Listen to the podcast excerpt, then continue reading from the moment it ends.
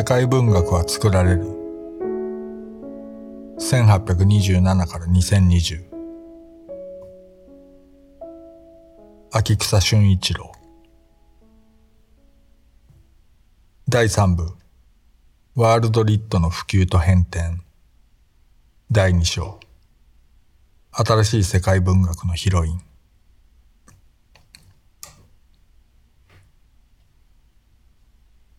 前節で紹介したような新世紀の世界文学アンソロジーでは非西洋圏の収録は当然の前提になっている。ここで素朴な疑問が湧いてくる。それは、こういったアメリカの新しい世界文学アンソロジーの中で、日本文学や他のアジアの文学はどのくらいの割合を占め、どのような地位を与えられているのかというものだ。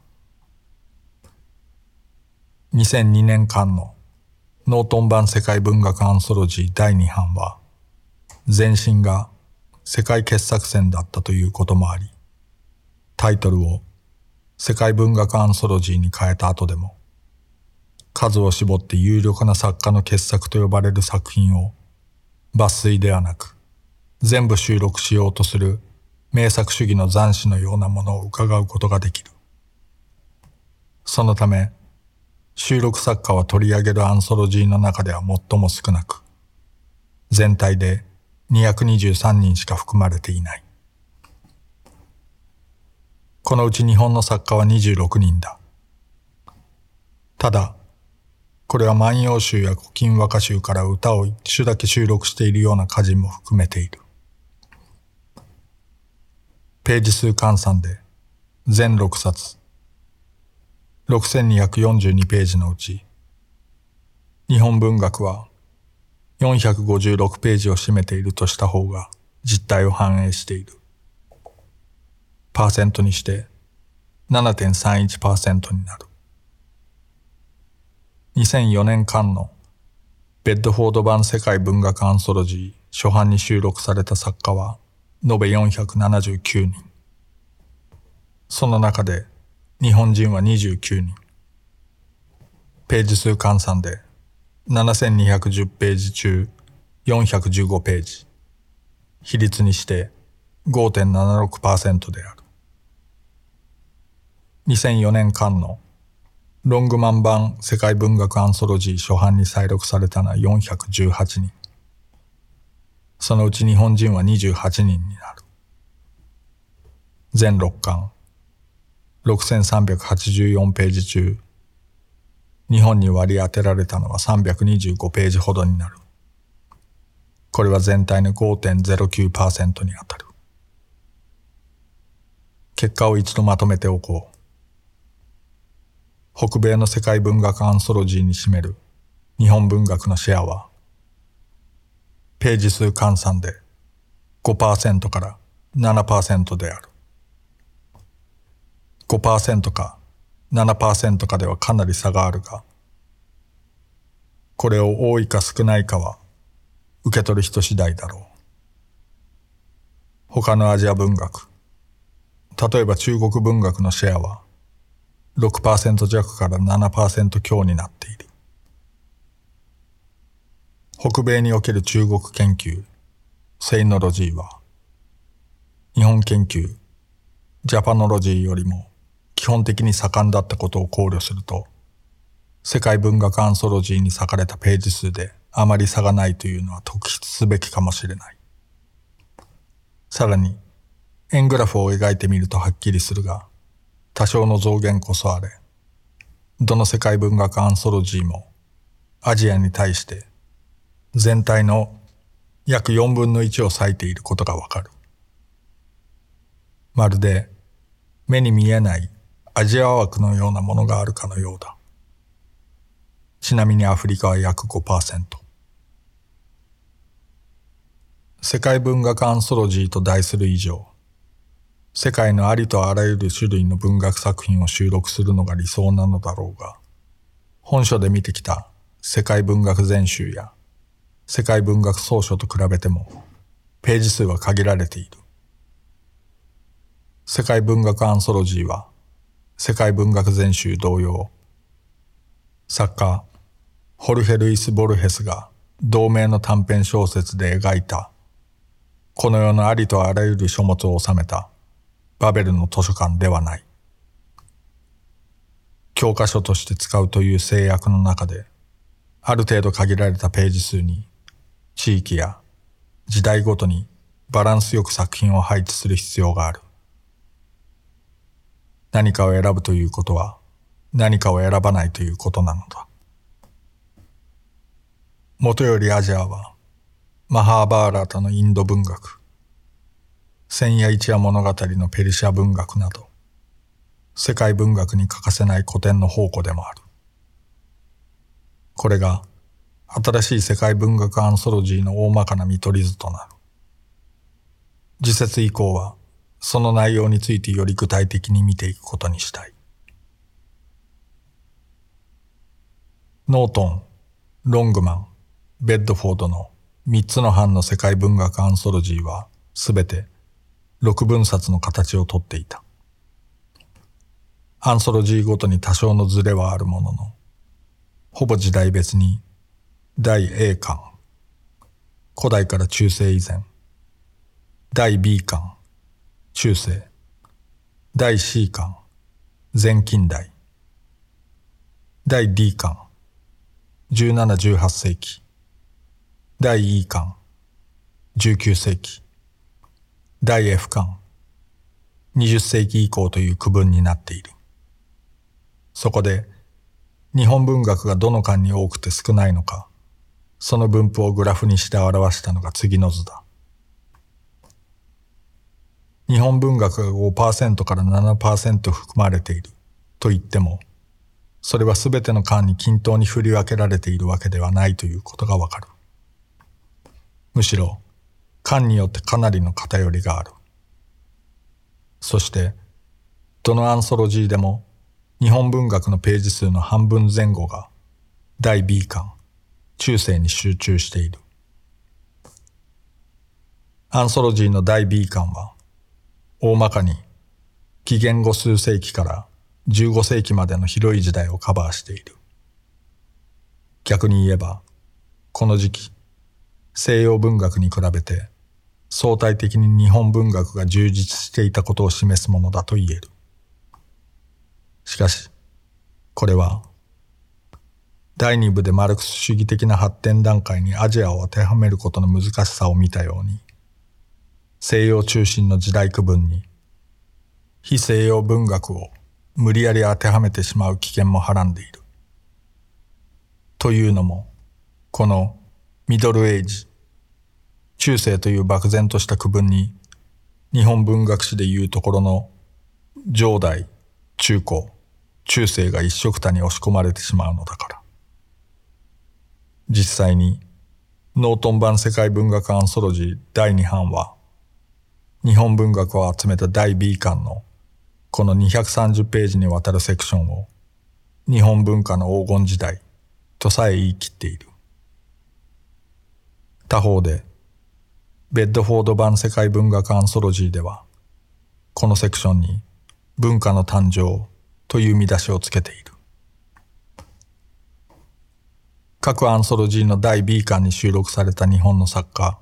作品をリストアップしたものが表参になる。万葉集、源氏物語、枕草子、平家物語は抜粋ながらすべてのアンソロジーに収録されている。中世以外では第 D 巻、17、18世紀もページ数が多い。各アンソロジーの第 D 巻に収められた日本の作品は表4のようになる。どのアンソロジーも収録しているのが松尾芭蕉と伊原西閣になる。近松門左衛門はノートン版第3版で収録されたことでこれも3種収録となった。江戸の町人文化の交流が浮世絵や俳句という形をとって国外に影響を与えたことがよく知られている。19世紀以降、第 E 巻、第 F 巻の収録作品は、各アンソロジーによって選択の幅がかなり大きい。以下にアンソロジーに収録されている作家を一覧表にしてみた。意外なことに、すべてのアンソロジーに収録されているのは、撮られている作品こそ、竹比べ、十三や分かれ道と異なるが、樋口一葉ただ一人という結果になった。これはしかし、英語圏で樋口一葉が特段に人気作家であるとか、研究が盛んであるということを直ちに意味しない。世界文学アンソロジーに一葉が繰り返し再録される理由はいくつか考えられる。第一に、一葉が女性作家であること。世界文学アンソロジーが次第に女性作家にも門戸を開くようになったことはすでに説明したが、一葉は近代日本、そしておそらく東アジアでも、における最初期の職業的女性作家であり、話題に取り上げやすい。第二に、作品がどれも短いこと。紙面が限られたアンソロジーに代表作を収録しやすいのは大きなメリットだろう。そして第三に、一葉が同時代人に比べても西洋文学の影響をほとんど受けなかったこと。予想に反して、その地域主義、ローカリズムこそが一葉の文学の強みになっている。ベッドフォード版世界文学アンソロジーは、一葉樋口を19世紀末の最高のリアリストの一人と位置づけているが、それは、そのリアリズムが西洋のモノマネではなく、日本、アジアに由来するものだからだ。同時代、より年若な作家たちの多くが、西洋から入ってきた新しい概念に熱を上げ、フローベーリやゾラのようなヨーロッパのリアリストを模倣していたにもかかわらず、古典と漢文の伝統的な教育を受けた一葉は、代わりにアジア的な素材を利用した。一葉は19世紀後期における最重要のリアリストの一人であり、その短編のリアリズムは明らかに日本的な性質を備えている。このアンソロジーで一葉は世界に普及するリアリズムというセクションでレフトルストイやギュスターブ・フローベール、ヘンリク・イプセンら西洋文学の巨人と肩を並べている。新しい世界文学の重要な価値観は、地域的、人種的、性別的な多様性である。つまり、うがった見方をすれば、一葉樋口の起用は、欧米男性ばかりの文豪たちの中で、アジアの好一点が輝くという構図のために用意されたとも取れなくもない。このように、樋口一葉がすべての世界文学アンソロジーに再録されているのは、フェミニズム的な理由であったり、作品が短かったり、西洋の影響を受けていない、この意見については後に検討する、せいだったりするのかもしれない。ただし、そもそも一葉が日本でカノン化した理由も、どうしても後付け的なものにならざるを得ない面もあり、一概に答えを指し示すことは難しい。しかし、実は最初に一葉が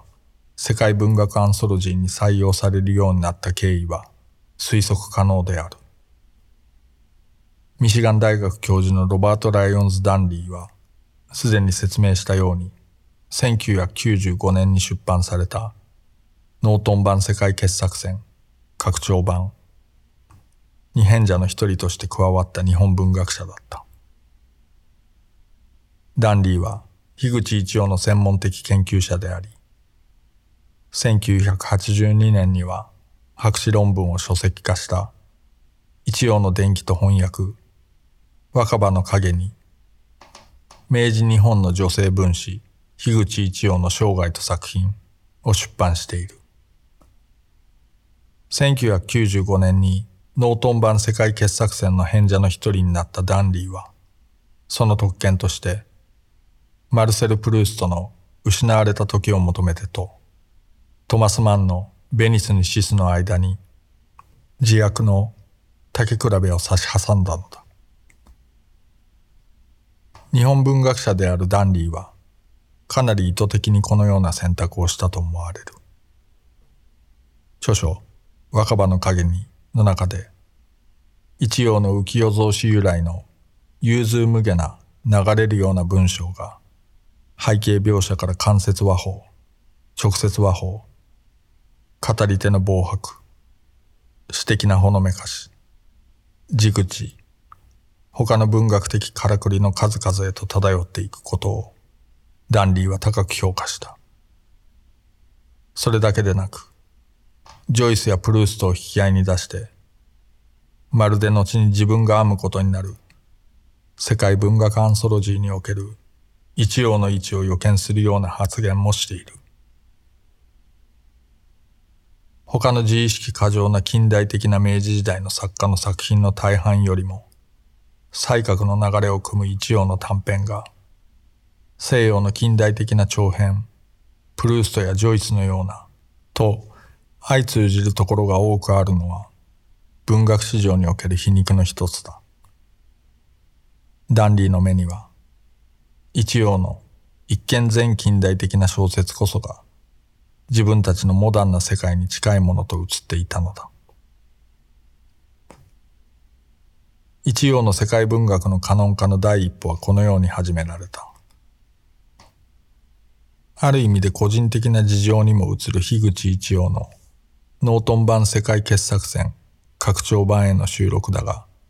ダンリーの果たした役割はそれだけではなかった。それは、ダンリーが変者だけでなく、役者でもあったという事情に起因する。上記のような考えを持つダンリーが、一葉を訳した結果、必然的に新しい言葉が生まれた。もともと一葉の文章は、文語で書かれ、現代の日本語からは隔絶しているように感じられる。しかし、翻訳ではその落差はフラットになる。実際、世界文学アンソロジーで読む一葉は、私たちが知っている樋口一葉とは別人のようだ。竹比べの冒頭原文及びノートン版世界文学アンソロジーからダンリーの英訳で引用してみる。実は竹比べの原文は、引用部分をはるかに超える第一節の終わりまで、1600字以上も句点がない。当点だけで連綿と続けられた息の長い一続きの画文は、一葉の文体の特徴でもある。ところが英訳では、無数のセンテンスとパラグラフに分節化された意外なほど読みやすい英文に変貌する。こうした英文のコンパクトさは、竹比べの英訳を比較した研究者の榊原理知が指摘するように、サイデンスティッカーによる旧訳と比べても顕著なもので、1982年に一葉の英訳を一新したダンリーによる訳文の特徴でもあった。それによれば、ダンリーのコンパクトな訳文を重ねていき、時に中で意味を補う手法は、役者が英語で多層的な意味を表すために編み出したものだった。ダンリーは、単純な直訳の英文では意味を捉えきれないようなことは、一葉ではありがちなこととも述べる。榊原は議論を進め、そのような意味の多層性を重視する読み方が、それまでのサイデンステッカーの英訳を一掃し、ニュークリティシズムの残滓が残る北米アカデミズムの雰囲気の中で、一応と、そのダンリーによる訳文の21世紀以降の高評価を確立したと述べている。もちろん、ダンリーによるプルーストやジョイスといった西洋の近代文学へのなぞらえも、その戦略の一環であって、その延長線上にノートン版世界文学アンソロジーへの収録があると理解できる。そして、ロングマン社やベッドフォード社の世界文学アンソロジーでもダンリーの英訳が採用されるようになった。このように一応の世界文学カノンとしての地位はダンリーの英訳世界文学アンソロジーという特殊な流通の形によって生み出されたものだ。ダムロッシュはある国の文学がわずかな作家によって代表させられてしまう世界文学アンソロジーの状況をミス・ユニバースのコンテストになぞらえたことがあるが、ミス・ユニバース・ジャパンは一様だ。しかし、それは当然ながら、そこから外れてしまう作家も出るということを意味する。例えば、もともと欧米で知名度が高くないとはいえ、夏目漱石は北米のどの世界文学アンソロジーにも収録されていない。1994年から2012年にアメリカで出版された8種類のアンソロジー、海半含むを調査し、近現代の主要な日本人作家の登場回数をグラフにまとめてみた。英文学から影響を受けて、近代的な長編小説を執筆した漱石が、ヨーロッパのリアリストを模倣したとアンソロジーの変者に移ったかどうか定かではない。これは漱石に限った話でなく、尾崎紅葉や双葉亭指名など、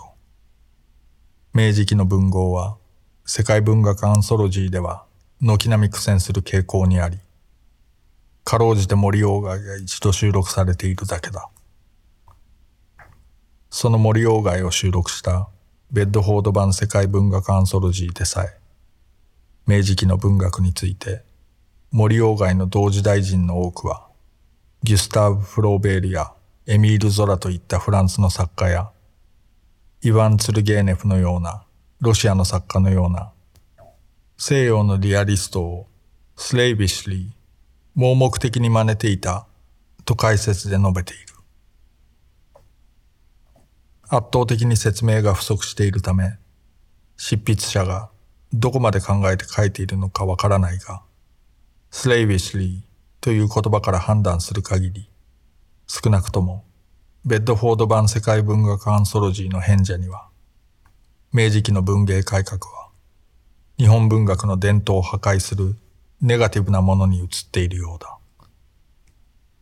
こういった文言は、非西洋の文化を一見尊重しているようで、根本的な無理解に基づいていると言える。そもそも、ベッドフォード版世界文学アンソロジーの変者は、先に紹介した通り、英文学、アメリカ文学が専門の研究者で構成されていた。上記のような解説は